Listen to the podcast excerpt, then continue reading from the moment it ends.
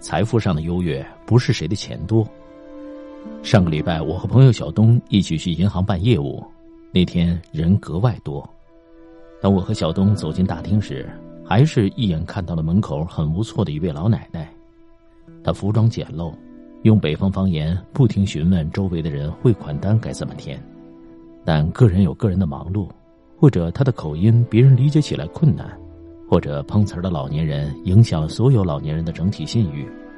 又或者银行实在是个让人警惕的场合，所以并没有人搭理他。他努力的尝试和冷漠和热闹的周围环境反差很大。小东立刻走过去问他打算做什么。老人见到终于有人愿意帮忙，马上提起全部精神，生怕我们跑掉一样，紧张的开始描述，但越紧张越混乱。好几分钟以后。我们终于听明白了，他要汇款给外地的女儿，却不知道怎么填单。小东按照汇款单上的项目逐项的问他，拿出笔来把可以代填的部分填好。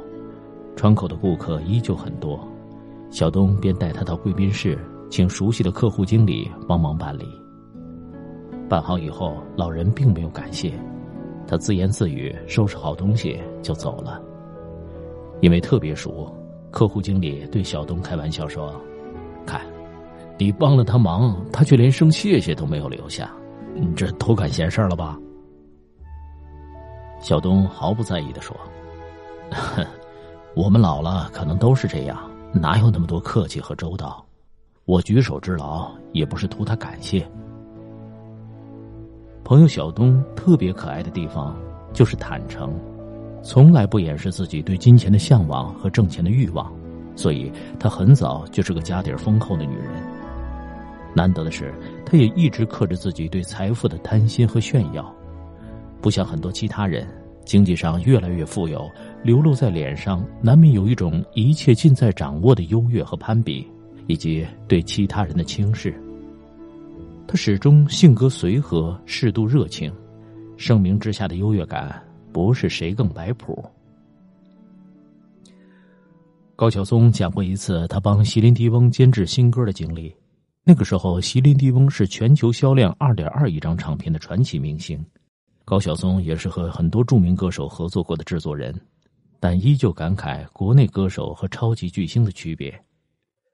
高晓松说：“我给国内最好的歌手录音，最多也就是说怎么来就怎么来。”而席琳迪翁可以做到，我只说大概我想要什么样，他就会用好几种方法唱，然后让我来挑，而且他特别认真。如果我只说可以，他会认为不行，一定要你感觉到非常满意才行。他会一直用各种各样的方法唱，直到满意。所以给他录音，我觉得非常幸福。越大牌的明星越不耍大牌。席琳迪翁有一个优秀的团队，在录音前全部早早赶到现场，对合作方讲解他的习惯，他怎么录音，用什么话筒等等，甚至他的团队鼓励合作方提要求，因为席琳迪翁本人特别喜欢听到别人的建议。高晓松录过很多大牌歌手，从来没有谁上厕所还要道歉，一般耳机一摘说要上洗手间就走了，但席琳迪翁会特别认真的问。我现在能上洗手间吗？监制说完“当然可以”之后，他才会加一句：“啊，不好意思，打断你的工作。”再离开。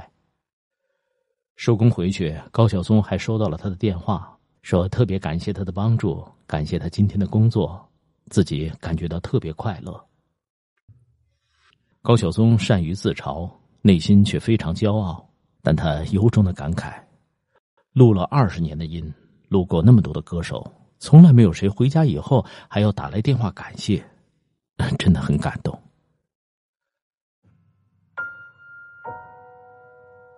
网络时代速成了很多所谓的名人，但真正的明星并不摆谱，而是实力撑起的光环。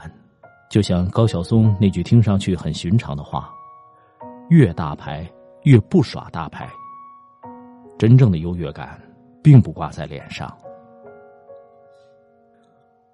我见过很多一般优秀的女人，她们通常自我感觉非常好，全身散开一张巨大的优越感的网，把自己包裹得严严实实，脸上一副生人勿近的表情。我也有幸见过一些在才华、外貌、职业、出身等方面特别优秀的女人，但是回忆起最初被他们惊艳的那个瞬间，并不是看到名片上印着高不可攀的头衔，脸上挂着鹤立鸡群的微笑，言语之间高谈阔论、锋芒毕露，而是在不经意的细节中。他们表现出四两拨千斤的实力，刹那间让人不敢轻视。在他们那里，财富上的优越感不是炫富，而在于拥有更大的自由度，可以拒绝自己不想做的事儿。地位上的优越感不是特权，而在于可以抛开很多通用的规则，更大限度的遵从自己的内心。阅历上的优越感不是鄙视别人的无知。而在于能够看清很多本质，少走弯路，少犯错误，还能够适度提醒别人绕过陷阱，接住馅饼。高级的优越感像一件内衣，不会没事显摆出来给别人看。如果是来自美貌的优越感，记得维持美丽；如果是来自智商的优越感，记得别做傻事儿；如果是来自金钱的优越感，记得别让上一辈的财富在你这儿断了。有优越感，悄悄的，并努力为之匹配，那就挺好。当真正的内心富足来临的时候，反倒不会那么急切的去求什么优越了。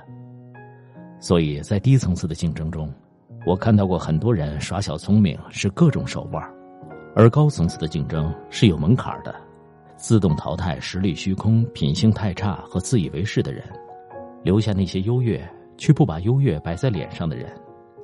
别人对你的看法，并不会因为你的谦虚和低调而打折。就像真正的优越感，是拥有实力，而不傲慢。